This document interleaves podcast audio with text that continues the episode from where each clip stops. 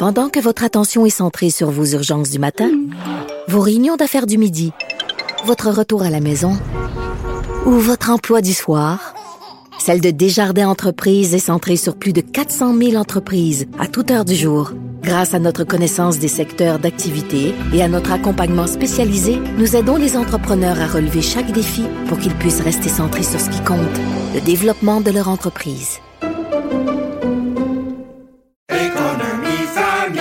Ici Ricardo. Et Émilie, marchand d'IGA. On a envie de vous inspirer à bien manger. À moins de 5 la portion. Suffit de repérer les produits valeurs sûres et de les cuisiner avec une de nos recettes. Les valeurs sûres, c'est bien pensé, hein? Bien sûr! Détails sur IGA.net. Savoir et comprendre l'actualité. Alexandre Morand-Villouellette. Alex, bonjour. Bonjour, Benoît. Euh, la CAQ demande la démission de qui au juste? D'Amira El Gawabi. Tu sais, c'est cette représentante spéciale de la lutte contre l'islamophobie au Canada, tout juste nommée la semaine dernière par le premier ministre Justin Trudeau. Et là, on a réclamé depuis sa nomination des excuses en bonne et due forme du côté de la CAQ, de par l'entremise du ministre des Relations là, canadiennes, Jean-François Roberge. Et là, ben finalement, après qu'il y ait eu une tentative d'explication de Mme El Gawabi qui a dit sur Twitter qu'elle ne pense pas que les Québécois sont islamophobes. Oh, merci, faisait merci, référence à un sondage au Oh. départ. Évidemment, tout ça, la controverse part d'une chronique qu'elle a publiée en 2019 dans laquelle elle a dit que les Québécois semblaient influencés par un sentiment anti-musulman. Et là, aux yeux de Jean-François Roberge, c'est insuffisant. Lui voulait qu'on on s'excuse, on retire les propos et on n'a pas fait ça. On tente de justifier, selon euh, Monsieur Roberge. Ben oui. Et donc, il demande sa démission, lui demande de se retirer. Sinon, il aimerait que le gouvernement Trudeau la démette de ses fonctions sans délai. Donc, du côté du Parti québécois, évidemment, on appuie également ce genre de démarche-là.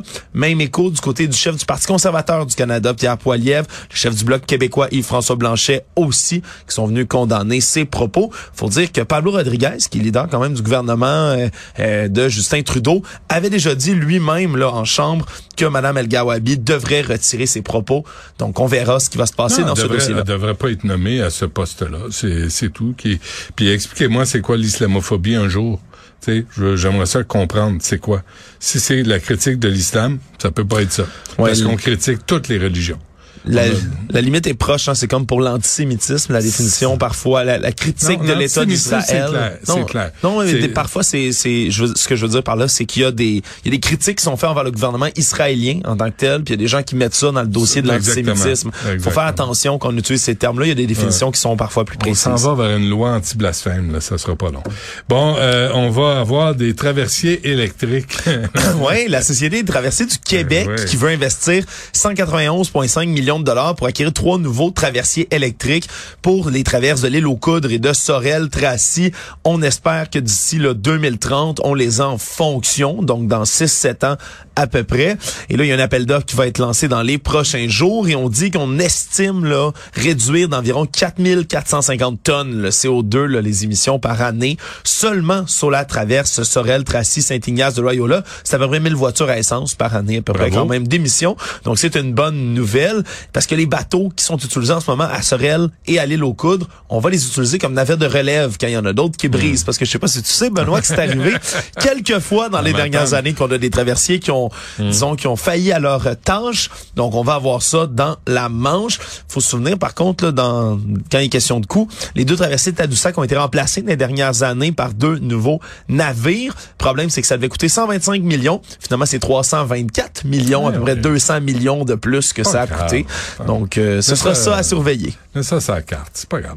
Un pédophile plaide coupable et après ce pouce. Ouais, une histoire assez spéciale. Merci. Un homme du nom de Jimmy Piech, je jamais comment prononcer son nom, qui avait son le pseudonyme Well Hung and Fun sur divers réseaux et forums, a plaidé coupable de possession de pornographie juvénile après qu'il y ait eu une perquisition qui a été faite chez un autre homme en 2018, un autre homme accusé de, de, de pornographie juvénile. Et on avait trouvé des conversation inquiétante avec l'homme en question, dans lesquelles il partageait des scénarios qu'il voulait faire des actes sexuels avec des jeunes filles de 5 à 15 ans. On avait fini par faire un système d'infiltration virtuelle. Et là, Monsieur Pichk on a mordu à une fausse invitation de la police à aller rejoindre. On dit, ils se sont fait passer, c'est une policière qui s'est fait passer pour la mère de la jeune fille en question qui proposait de vendre sa fille comme un service sexuel à, au pédophile en question.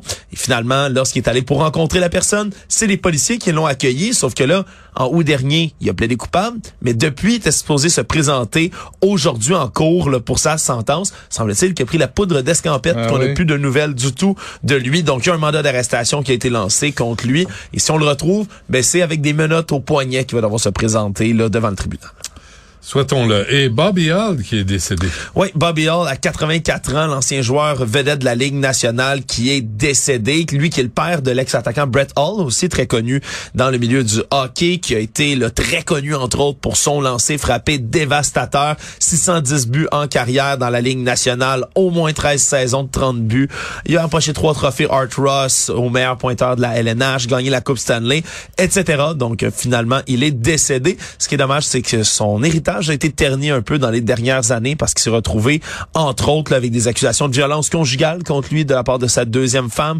A tenu des propos un peu étranges aussi en 98 en parlant dans un journal russe en disant qu'Adolf Hitler avait quelques bonnes idées, a critiqué l'émancipation des Noirs un Ben peu. voyons. Donc, grand hockeyeur, mais Ah. il, il a entaché un tout petit peu tout ça dans les dernières années. D'ailleurs, en février 2022, il s'était fait enlever son titre d'ambassadeur euh, de l'équipe des Blackhawks de Chicago. Ça, c'est triste. OK. Alex, euh, merci. Salut. À demain.